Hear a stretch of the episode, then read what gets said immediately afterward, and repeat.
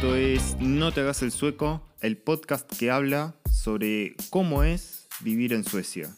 Mi nombre es Ariel y en el día de hoy vamos a hablar sobre cosas básicas que uno aprende apenas llega a Suecia. En este primer episodio nos acompaña Priscila, mi pareja. Nosotros nos mudamos hace un año y medio a Suecia desde Buenos Aires, Argentina.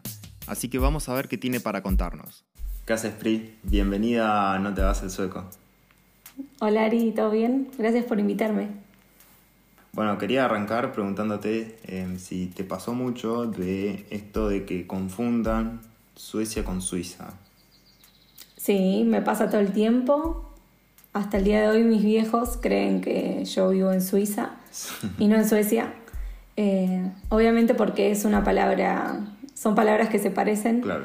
Y bueno, se confunden. Claro, sí. Sí, yo me acuerdo en más de una ocasión me han dicho, ajá, sí, de dónde viene Federer. Y no, amigo, de, ahí no viene Federer. Eh, pero sí, la, es medio común. También tengo la, la, anécdota esta de, de, cuando Spotify sale a cotizar en bolsa, que en realidad cuando una empresa sale a cotizar en bolsa, en, al menos en Estados Unidos, se pone la bandera de, de donde viene la, la, empresa. Y bueno, pusieron la bandera de Suiza. Pero eso es un papelón. Y fue un papelón, sí, porque eso, digamos, o sea, por lo general la empresa sale pública una sola vez, o sea que eso no va a volver a suceder. Sí. Así que sí, pasa, pasa, se ve que es común. Sí, es común. A mí también eh, algo que me dicen todo el tiempo es el tema de los chocolates. Mm. Eh, que bueno, ya sabemos que los chocolates suizos son unos de los mejores del mundo. Eh, entonces, al creer que vivimos en Suiza, dicen, ay, cuando vengas traenos chocolates. Claro. Obviamente que el chocolate sueco también es muy rico. Sí, está este que es conocido, como es el mar marambú. Marabú se llama. O sea, es muy rico, pero bueno, obviamente no, no se compara con, con el chocolate suizo, pero también está esa confusión. Claro. Sí, no, bueno, pero en realidad Suecia nada que ver. O sea, Suecia es un país nórdico, está en lo que es Europa del Norte. Eh, y como para ubicarnos un poco, si uno busca todo lo que es eh, España, Francia, Italia, tendría que, o mismo Inglaterra, tendría que mirar en el mapa un poquito más al norte, ¿no? Un poquito más para, para la derecha también, y ahí estaría todo lo que es Escandinavia. Sí y recién ahí está Suecia. Sí, está muy cerca de lo que es el, el, Polo Norte y bueno, y Suecia se lo conoce por ser un país con, con triple frontera. Mm. Eh, limita con Noruega, Finlandia y Dinamarca. Mm. Eh, y bueno, y llegar a Suecia de, de vacaciones eh, es un poco complicado porque, bueno, obviamente no hay vuelos directos desde Argentina y un vuelo tarda aproximadamente entre 16 y 17 horas. Mm. Claro, sí, a ver, es complicado venir desde Argentina. Desde Argentina, claro. Eh, y hay que hacer escala en, eh, en otro país de los que mencionamos antes. O sea, puede ser en Francia, en Londres, en... Bueno, en Londres ya no. En Londres no. O sea, antes estaba esta aerolínea Norwegian, que ya no está más. Y así que Londres no. Eh, pero después puedes ir por Alemania, por Holanda y recién ahí te venís para, para, para Suecia, por lo menos para Estocolmo. Sí, también hay, hay vuelos que son muchísimos más económicos, eh, pero demoran o sea, mucho tiempo en llegar, Claro. porque tenés más de una escala eh, y esas escalas son larguísimas, así que los vuelos tardan entre 40 45 horas. Si bien, o sea, son muy económicos, eh, son demasiadas horas para, para viajar. Claro, sí, depende de lo que uno busque o necesite. Sí, Sí, nosotros eh, viajamos a Argentina hace poco con Turkish y hicimos un vuelo así largo y nos quedamos en el hotel del aeropuerto porque eran Claro. como 15 horas de, de espera, Mm. era mucho. Para dar un poco más de contexto, la capital de Suecia es Estocolmo, que es donde nosotros ahora estamos grabando y viviendo. Pero bueno, antes de Estocolmo, la capital en realidad era Sigtuna. Sigtuna es un pueblito que sigue siendo muy turístico y conserva todo, todo lo antiguo ahora. Em, Claro, se puede visitar. se puede visitar Eh, es súper lindo, es un lugar muy lindo, tiene todas las así casitas típicas de colores, Sí. eh, que también es muy característico de, de lo que es Estocolmo. Y Yo me acuerdo que fuimos a, a tomar eh, un café o el fika sí, a una casita re antigua que se parecía que se caía a pedazos, pero es como, como una casita tan antigua que todavía la, la intentan mantener así. sí, la siguen conservando y mm, creo que era como de 1700 esa casa. Si no más. Si no más. Sí, quizás más. Sí. Pero bueno, la cosa es que después la capital se muda a Estocolmo. Y básicamente se muda porque en, ese entonces había como demasiada inestabilidad, había muchos problemas así con, con la mafia o así con, con bandas delincuentes y todo. Entonces dijeron, no, esto es insostenible, nos tenemos que ir de acá. Y no tenían ni idea para dónde ir. Entonces la leyenda cuenta que tiraron en el agua un tronco con un lingote de oro y dijeron, donde este tronco termine, ahí va a estar la capital. Y resultó ser que el, tronco terminó en una isla que después se llamó Stockholm. Porque en sueco, Stockholm quiere decir como isla del tronco, una cosa así. Stock significa tronco, ponele, y Holm significaría como una especie de isla. Entonces eso eh, hizo que la capital se termine mudando a esta islita de, que se llamó por un momento Stockholm, pero que después con los años Stockholm o Estocolmo fue creciendo y el, digamos, la, capital se fue expandiendo y lo que antes era Estocolmo eh, hoy se conoce como Gamla stan. Sí, Gamla Stan es, eh, significa en sueco mm, pueblo viejo ¿Mm? y es hasta el día de hoy que se sigue conservando muy antiguo.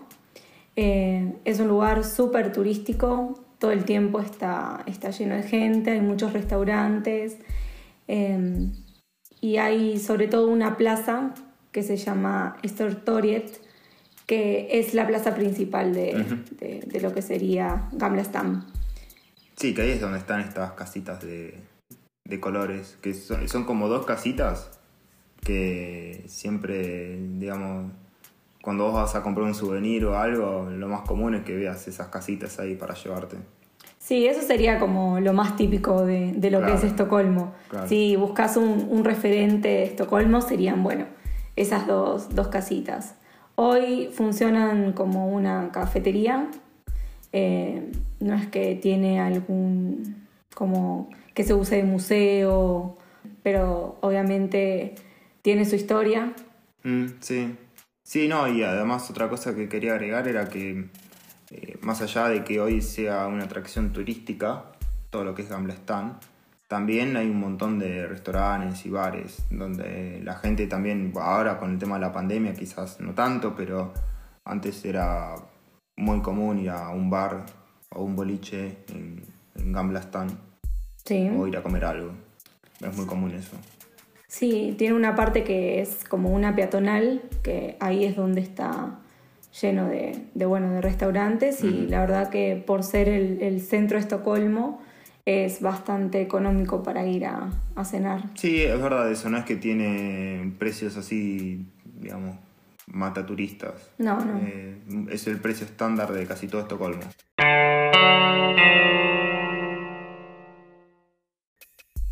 Otra cosa buena que tiene Stortoriet es que hay como un montón de historias ahí medias, medias escondidas. Eh, a mí me pasó, por ejemplo, de que me enteré de un montón de cosas cuando hice así como un paseo, un walking tour, que básicamente te pasea así como un guía turístico caminando y te va contando detalles. Y me acuerdo que había contado la historia de, no sé, hace como 600 años, ponele, que había, había habido una batalla ahí. No, no una batalla, pero en realidad lo que pasaba era que en ese entonces había, antes del reinado de Suecia, había como una unión, una suerte, no sé, de Mercosur, ponele, eh, donde estaba Suecia, Noruega y Dinamarca bajo el mismo rey. Y había así como disputas por independencia y todo. Y la cuestión es que ahí en, en esa plaza hubo una masacre de nobles suecos, soldados suecos. eh, y la historia cuenta que esa, esa plaza estaba bañada de sangre. Entonces, bueno, esa- esas cosas, digamos, eh, te vas enterando a medida que vas recorriendo, que te van contando. Sí, yo creo que por eso conserva todavía esto tan turístico, Sí, porque es como que hubo mucha historia dentro de, de esta plaza, que en sueco significa plaza grande. Mm, Eh, después hay cerquita de, de lo que es Stortoriet una estatua que es la estatua más pequeña de, de Suecia, que se llama Jern Poiken, que significa el, el niño que mira el horizonte, mm. eh, que es una estatua muy pequeñita donde la gente va y deja sus ofrendas, puede dejar monedas, dulces, Sí, ¿para qué? eh, y dicen que si le tocas la cabeza, eh, te puede traer buena suerte. Ajá, mira. Entonces es como algo muy, muy típico hacerlo. Sí, sí, yo me acuerdo cuando la vi por primera vez, creo que era invierno y le habían puesto una bufanda. Sí, eso es muy típico que lo Sí. hagan también. O sea, el- lo, lo visten de acuerdo a la, A la ocasión. a la ocasión, claro, al clima y, y Claro. demás. Eh, y también algo que, que está muy cerquita de Gamla Stan es el Palacio, el Palacio, El Palacio Real. Que, no, que en realidad no se usa demasiado. O sea, se usa para cosas así, me imagino que como oficiales. Sí. Cuando en realidad la familia real, primero que no se le da mucha bola acá, y segundo que no vive ahí, vive en otro lado. Eh, pero la verdad que el, el palacio está cuidado porque, a ver, hacen cambio de guardia y todo. Sí, está la guardia, sí. Pero en realidad no se usa. Que algo muy, muy curioso es que donde está la guardia eh, hay como unas, unas escaleras donde vos podés subir, obviamente no pasar del lado de la guardia, pero la gente se toma todo el tiempo selfies con, Con los guardias. con los guardias. Entonces como que dicen que los guardias son muy famosos porque la gente se saca todo el tiempo selfies.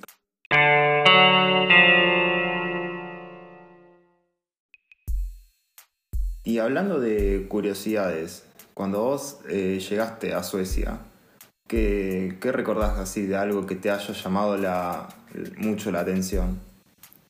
Eh, lo que más me llamó la atención cuando llegué fue que me fui a dormir una siesta y cuando me desperté eran las 4 de la tarde y era de noche Claro.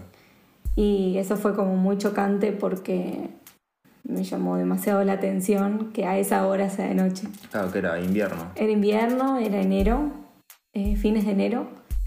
Eh, y bueno, nada, me, me desperté, vi toda esa oscuridad, encima que nevaba. Claro. Sí, la nieve lindo, pero la oscuridad. Sí, la oscuridad en ese momento fue medio impactante, pero bueno, obviamente salí a caminar, seguí con, con lo que tenía planeado para hacer en el día, Eh, pero eso fue algo como que me llamó demasiado Claro. la atención. No, sí, eso es tremendo. Yo me acuerdo cuando, cuando llegamos en ese vuelo, hacía 10 bajo cero, ponele. Una cosa así. Y claro, veníamos de Buenos Aires que hacía 40. Claro, había mucha diferencia y no teníamos ropa como para, para bancar este frío.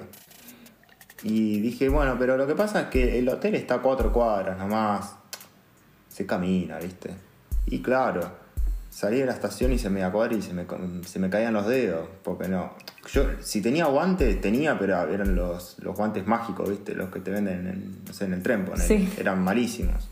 Y me congelé, me congelé. Lle- Llegamos al hotel, que encima nos patinábamos en la calle del hielo que había. ¿Dónde nos metimos? Dijimos, Sí. pero- Y encima, ¿te acordás que tuvimos que ir a llevar la valija? Sí, también. Ese día, o sea, hacía muchísimo frío eh, y también era bastante temprano cuando, cuando íbamos para, para llevar la valija y era súper de noche y hacía frío Sí. y estaba todo nevado y yo tenía unas zapatillas que prácticamente la suela era lisa Claro. y, y nos, nos resbalábamos con, llevando una No, un valija peligro. enorme. Sí, un peligro. Yo me acuerdo que tenían las New Balance. Las Sí. New Balance que no, no son para la nieve, ni para el hielo. Sí, es como que hay que un poco averiguar antes de venir, sobre todo cuando es invierno, porque hay que traerse la ropa adecuada para no pasarla mal. Y Claro. en nuestro caso la pasamos mal en ese momento, Yo estaba con una campera de cuero y como dije, estas zapatillas que tenían la suela lisa y nada, me cagué de frío. No, a ver, la, la ropa que, que usé en ese entonces, yo todavía la tengo. Pero ¿qué pasa? No la uso más en invierno. Para que se den una idea, yo esa ropa la uso ahora a principios de otoño. Sí, Ni siquiera a finales de otoño, a principios. Tipo, termina el verano y empiezo a usar esa ropa. Buah. Esa ropa la usé con 13 bajo cero. O sea, sí, No, bueno, no, imagínate yo con, con la campera de cuero, Mm. o sea que realmente la pasé muy mal. sí, Pero bueno, el otro día fuimos y nos equipamos con ropa y ya está. sí, sí, o sea, porque no, todo bien. no se soportaba. sí. No. Yo después la verdad que otra cosa que, que- que me llamó la atención fue el tema del idioma. O sea, empezás a ver letras nuevas, Muy complicado. Mm. complicado, pero empezás a ver la, la A con la A que no es A, ¿no? Que es la A con un circulito, la A con dos circulitos, la y así que, que después encima te traen el menú en un restaurante que está en sueco y no entendés nada. No entendés Que nada, Tenés no. una, una palabra que tiene 30 letras juntas, no tenés ni idea. Pero después, ¿qué pasa? Todos hablan inglés. Sí. Entonces, eh, enseguida te, te puedes apoyar en eso. Sí, eso la verdad que está súper bueno, más que nada cuando vienen turistas, eh, porque el- realmente el sueco es muy diferente a, a los demás idiomas, a las demás lenguas. Sí, por lo menos Mm. si venís de- del español, me imagino que un alemán capaz que la agarra más rápido. Sí, eso seguro porque tienen alguna de estas Claro. vocales que, que tienen los que tiene el, el- el sueco. Pero bueno, por suerte el inglés está súper implementado en lo que en la sociedad, Mm. eh, en los restaurantes, a ver, toda la gente cambia enseguida del sueco al inglés, no tienen problema y les gusta hablar inglés. Mm. Sí, sí, sí, sí, no, eso no, no tiene, la verdad no tienen problema. No, Quizás a veces sí se nota si, si vos como que le preguntás primero a un sueco si hablan inglés. sí, A veces ahí es como que se ablandan un poco más y son un poco más accesibles. A veces. Ahí a veces no hay problemas para nada. Lo más común es que no haya problemas. Y después en realidad también una cosa que noté es que hablan inglés independientemente de la edad. O sea, te puedes encontrar con, con gente que habla inglés a los 6 años, o, o sea, nenes, o gente grande de 79 años que ha- habla inglés. Sí, lo que pasa es que desde que ellos entran a la escuela, eh, tienen doble escolaridad Mm. y a la mañana hablan sueco y a la tarde hablan inglés. Claro. Obviamente están súper preparados para el inglés.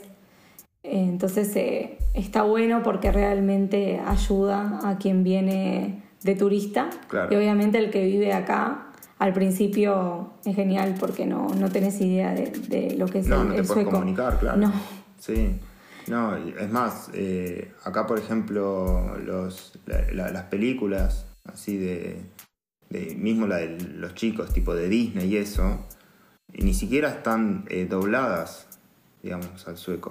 Lo más común, ponerle, si uno ve una película en, en- en Argentina, es que esté doblada al castellano. Sí, ¿no? O sea, uno no escucha el audio en inglés, ponele. Mientras que acá, por lo general, tienen subtítulos. sí, en la sueco, mayoría. punto. Sí. Sí, entonces es como que un poco se sienten obligados también a hablar inglés. Claro, sí. Y yo me acuerdo, por ejemplo, eh, mi, mi profesor de sueco, en su momento contó que él cuando aprende inglés, en realidad no, no es que aprende así estudiando de un libro, sino que aprende eh, escuchando rap. Eh, Empezó a escuchar rap en inglés, al principio no entendía absolutamente nada, pero le gustaba así, tipo el ritmo y todo. Y, y el chabón ahora habla inglés perfecto. Perfecto, O sea, sí. no te das cuenta que el chabón es sueco. Sí, es algo muy típico que, que pase eso. Más que nada porque también les gusta escuchar música así en, Mm. en lo que es inglés. Siguiendo con el tema así de las, de las curiosidades, algo que nos pasó también fue que eh, una noche quisimos salir a cenar afuera, estando, nada, viniendo primero de vacaciones a, a Suecia. Salimos a, a cenar tipo ocho y media y no encontramos nada abierto. O sea, estaba todo cerrado, o sea, no había nadie en la calle. En un día de semana. Un día de semana. Y bueno, nada, no encontrábamos nada para comer y dijimos, ¿y ahora qué, qué comemos? ¿A dónde vamos? Claro, ocho y media de nuevo. Ocho, y media, de la noche. Ocho y media de la noche, sí. Y bueno, tuvimos que caminar un montón para encontrar un restaurante que creo que cerraba a las nueve. claro. Eh, llegamos nueve menos diez más o menos y nos atendieron porque pedimos por favor. Claro. Y, y bueno, viniendo, imagínate, con, con que en Argentina siempre un lugar abierto encontrás y y nuestra, nuestro horario de cenar es bastante tarde. No, pero en Argentina a las 9 menos 10 recién te vas a bañar para salir. Sí. sí. Por eso, viniendo con, con ese horario, eh, se, se, complicó. Claro. Porque ellos acá comen muy temprano. Sí, algunos a las 5. Algunos a las 5, a las 6 y a veces, viste, es como que a las 6 yo quiero tomar un mate, no, no quiero cenar. Claro. Eh, y bueno, y esa fue nuestra primera experiencia para, para ir a cenar y también fue... Esa fue la bienvenida. Esa fue la bienvenida que nos dio Suecia. bueno, gracias por eh, compartir esto en No te hagas el sueco. Eh, así que bueno, gracias por, por estar. Gracias a vos, Ari.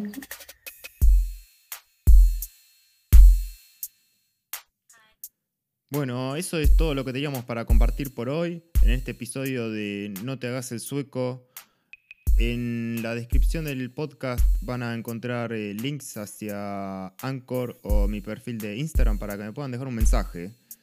Y recuerden suscribirse al podcast en Spotify o en Apple Podcast. Chao.